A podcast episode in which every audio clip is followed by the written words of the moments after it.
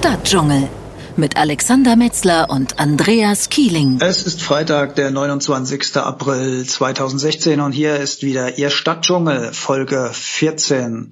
Mit mir, mit Alexander Metzler und mit Andreas Kieling. Andreas, hallo. Ja, servus. Servus.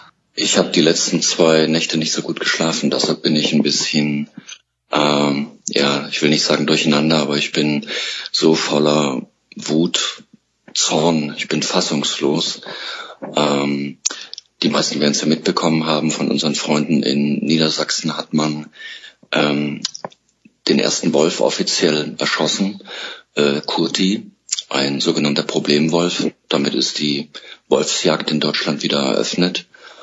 Und ähm, ich nehme dir jetzt so ein bisschen die Worte vorweg. Äh, es sind auch mehr meine Gedanken dazu.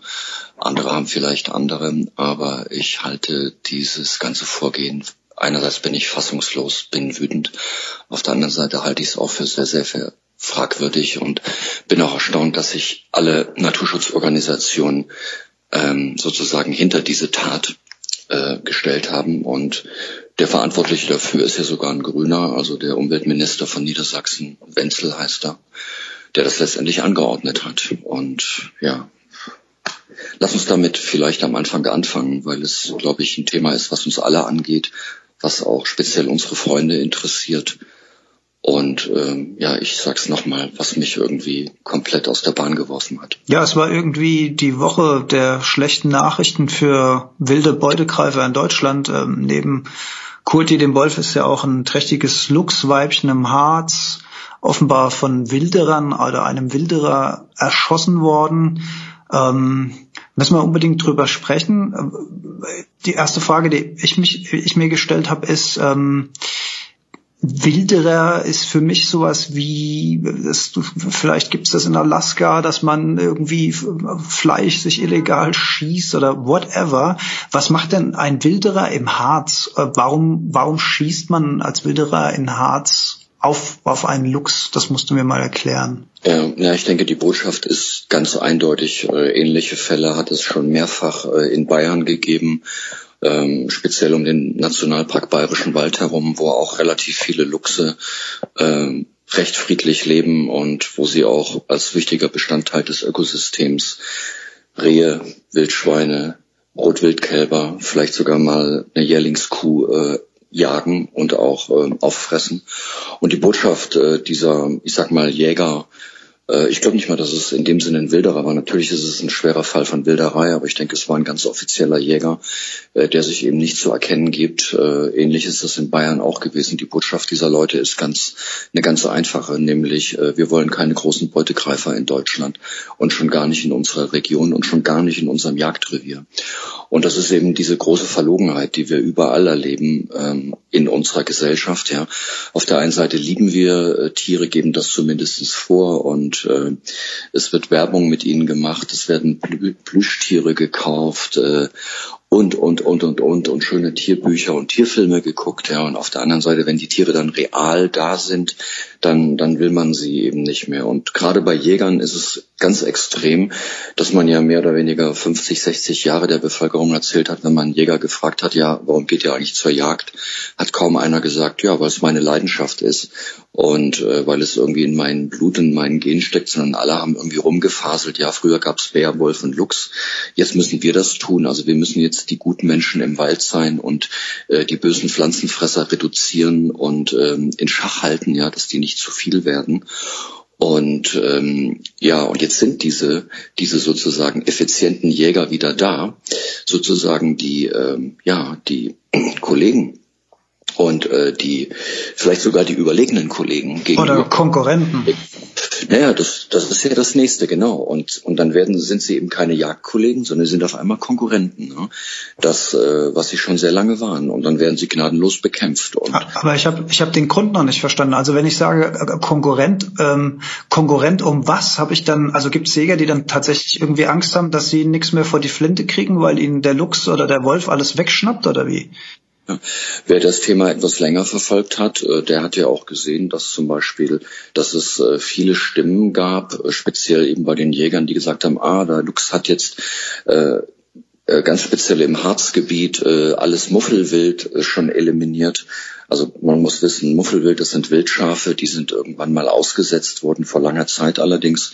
In Deutschland gelten hier als heimisch, aber es ist ein Neozon. Der Luchs hat sehr schnell verstanden, dass er denen äh, einfach habhaft werden kann, also im Wald, und hat die mehr oder weniger alle äh, ja, erlegt und aufgefressen. Und damit sind natürlich, äh, ist ein Teil der, der Jagd ähm, des Jagdwildes äh, den Jägern verloren gegangen. Die Pachtpreise haben sich reduziert und, und, und. Und da sind eben viele nicht mit einverstanden. Dasselbe ist beim Reh. Also ein Luchs braucht ungefähr, wenn wir es mal hochrechnen, ähm, pro Woche ungefähr ein Reh. Also er lebt ja nicht nur von Rehen. Ähm, er jagt ja auch Nagetiere und Hasen und Kaninchen. Aber in einigen Gegenden ist natürlich das Reh sein, sein Hauptwild. Und so, jetzt rechnet das mal hoch. Ein Luchs, ein Reh pro Woche, 52 hm, Wochen. Und äh, so, das sind 52 Rehe, die dem Jäger im Jahr sozusagen fehlen. Aber wo er früher ja der Bevölkerung erzählt hat, naja, wir müssen die ja schießen, äh, weil sonst wären die zu viel. Ne? Also das ist meine dringlichste und wichtigste Aufgabe in meinem Leben. Statt zu sagen, nö, ich gehe gerne zur Jagd, ich esse auch gerne Reh. Also diese Konkurrenz zwischen Mensch und großen Beutegreifer, die ist einfach da. Und ich glaube, die ist in Deutschland ganz besonders stark ausgeprägt. Wir sind alle mit diesen Grimmschen Märchen groß geworden, ja. Wobei da eigentlich der Luchs immer nur eine positive Ro Rolle spielte und auch letztendlich der Braunbär als schlauer, als weiser, ähm, als vielleicht sogar Vermittler. Aber der Wolf war natürlich immer der Böse. Es gibt kein, kein einziges Märchen, wo der Wolf wirklich gut bei wegkommt. Der hat die Großmutter gefressen, die sieben Geißlein. Eigentlich, er war immer nur das, das, das Negative. Also bleiben wir mal bei dem Lux. Das ist eben ein unmissverständliches Zeichen. Diese Zeichen gab es eben schon ganz oft auch in Bayern, wo man gesagt hat, okay, wir wollen diese Tiere hier einfach nicht. Und da hat man auch Luchse geschossen, man hat sie in Fallen gefangen, hat sie zerstückelt, ja, und hat sie äh, vor die Gebäude zum Beispiel der Nationalparkverwaltung in Grafenau gelegt, also vom Bayerischen Wald. Man muss, muss man sich mal vorstellen. In, in einem kultivierten, zivilisierten Land, ja, wo alle irgendwo behaupten, wir, wir können irgendwo ganz gut miteinander und, und wollen vor allem auch miteinander und dann sowas. Und ähnliche Züge nimmt das jetzt meiner Meinung nach eben auch im Harz an.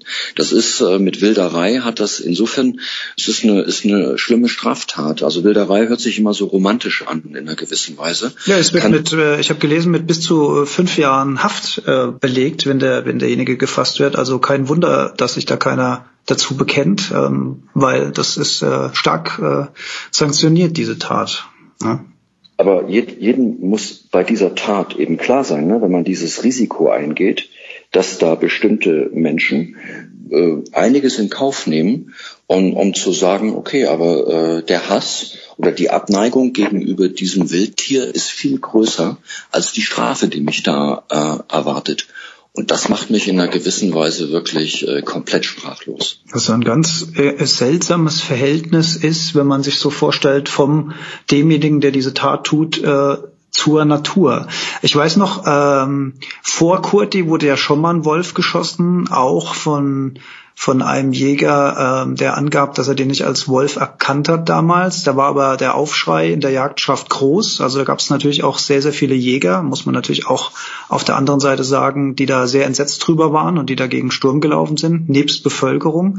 Also auch innerhalb der Jägerschaft scheint da die Meinung sehr, sehr, sehr differenziert und gespalten zu sein, offensichtlich. Naja, das habe ich ja gerade gesagt. Es gibt viele Jäger auch, die sagen, okay, das ist ein Miteinander und es gibt ja auch die klassischen Jagdländer, äh, sagen wir mal Russland, ähm, Schweden, also ganz Skandinavien eigentlich, wo die, wo die Jagd deutlich demokratischer abläuft ähm, als ähm, bei uns in Deutschland, also wo jeder zur Jagd gehen kann, der, der eben glaubt, der muss das tun oder sich mit Wildbrett, also mit Fleisch als nachwachsenden Rohstoff äh, versorgen will, ja, da kannst du halt losgehen, löst deinen Jagdschein und gehst los.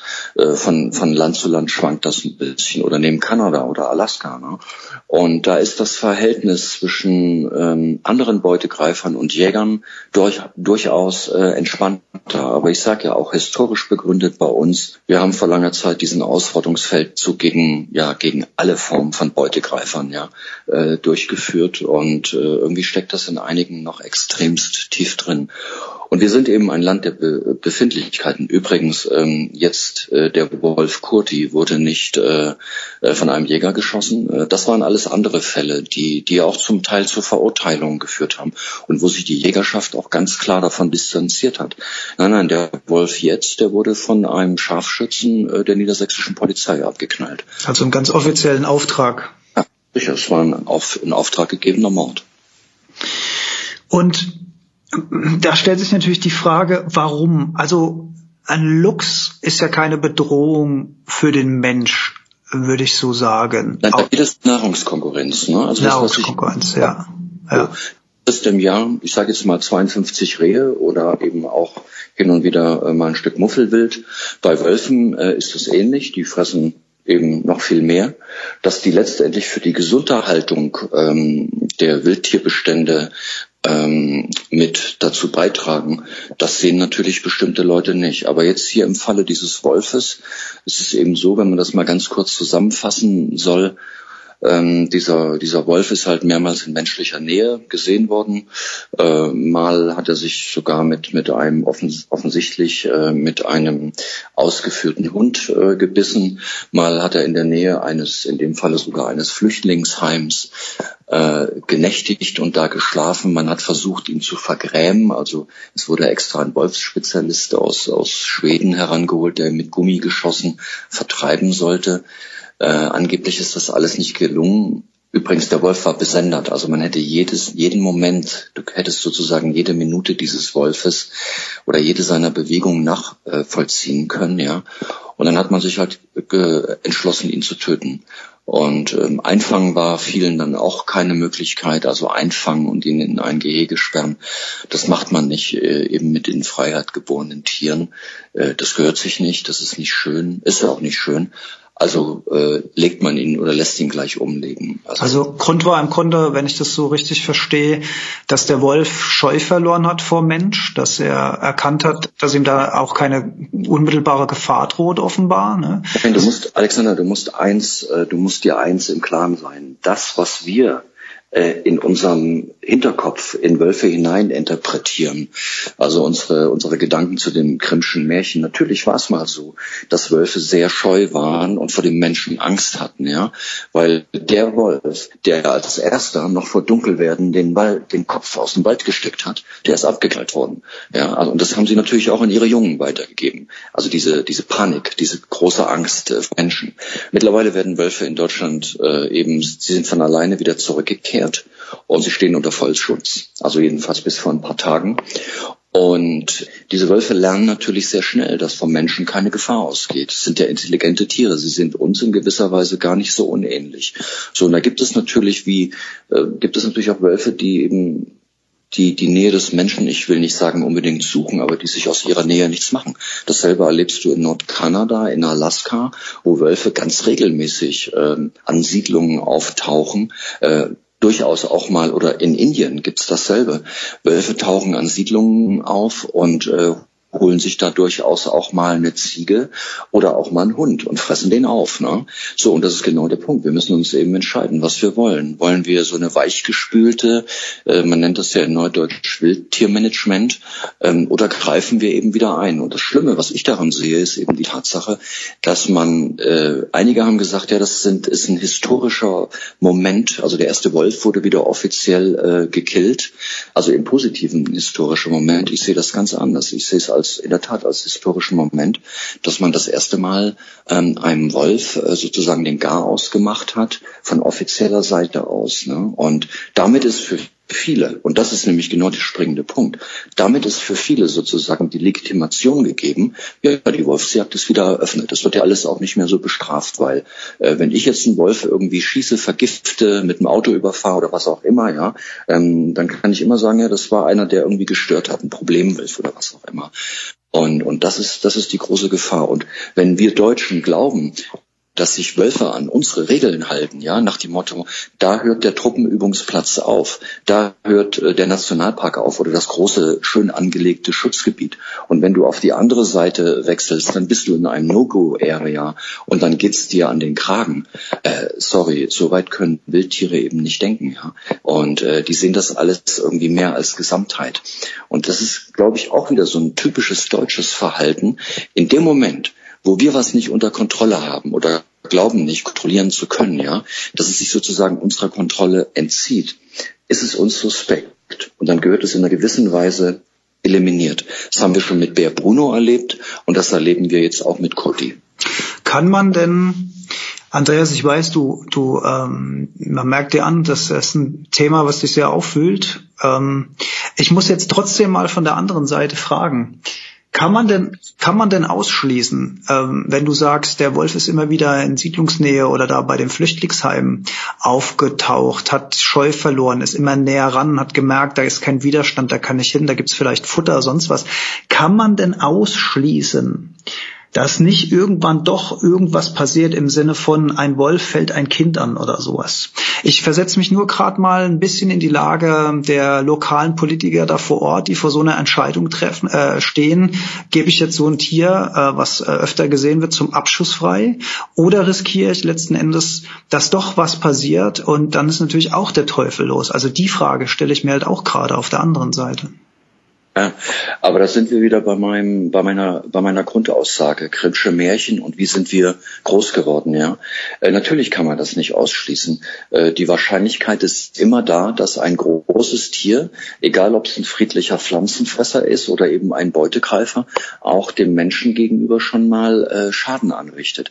Aber da stelle ich dir die Gegenfrage. Kann man es ausschließen, dass äh, ein Kind äh, nicht von einem Auto, also von einem Pkw in der Stadt oder in in einem ländlichen Gebiet auch mal angefahren wird oder vielleicht sogar totgefahren wird. Also ich gebe dazu bedenken, wir haben jedes Jahr, glaube ich, immer noch 3700 Verkehrstote. Müsste man nicht den Straßenverkehr komplett verbieten, damit diese äh, dreieinhalbtausend Menschen äh, in Deutschland am Leben bleiben und wir machen eine ganz grüne Republik draus und bewegen uns nur noch mit Pferdefuhrwerken oder Fahrrädern oder zu Fuß äh, äh, fort. Ja, das ist das ist genau der Punkt. Das ist nämlich fangen wir fast an, philosophisch zu werden. Das ist eine Anstellungssache, ja. Also wie stehe ich zu der Sache? Und wenn ich das eine anfange, kann ich nicht sagen, so, also bis dahin ja, aber wehe, du machst weiter, dann knallen wir dich ab. Absolut nachvollziehbar. Und wenn du mich so fragst, von mir aus können wir die, die Holzkutschen wieder einführen und den Autoverkehr abschaffen. Ich wäre sofort dabei. Aber es ist halt leider nicht sehr realistisch. Aber der, der Punkt, den du sagst, ist ja, wenn wir das so äh, bestreiten, dann müssen wir das auch in Kauf nehmen. Das bedeutet ähm, letzten Endes, äh, wenn wir zur Wildheit zurückkehren, dass wir auch ein Stück weit Risiko mitgehen müssen und das muss einfach auch bewusst sein. Ne? Das ist im Prinzip. Selbstverständlich. Ja. Und die Argumentation der, der Politiker und auch äh, dieses Wenzels geht natürlich noch viel weiter, in, indem sie sagen, äh, wenn mit diesem Wolf wirklich was passiert, ja, und, und es gibt vielleicht direkte Übergriffe auf den Menschen, äh, geht natürlich, ich sag mal, die Medienhetzjagd auf den Wolf sowieso erst richtig los. Und es tut äh, der Gesamtheit, also dem Wolfsprojekt, nenne ich es mal so, ähm, wieder Rückkehr nach Deutschland erst recht nicht gut. Ich persönlich glaube, es ist der falsche Ansatz. Ja, wir setzen da falsche Zeichen.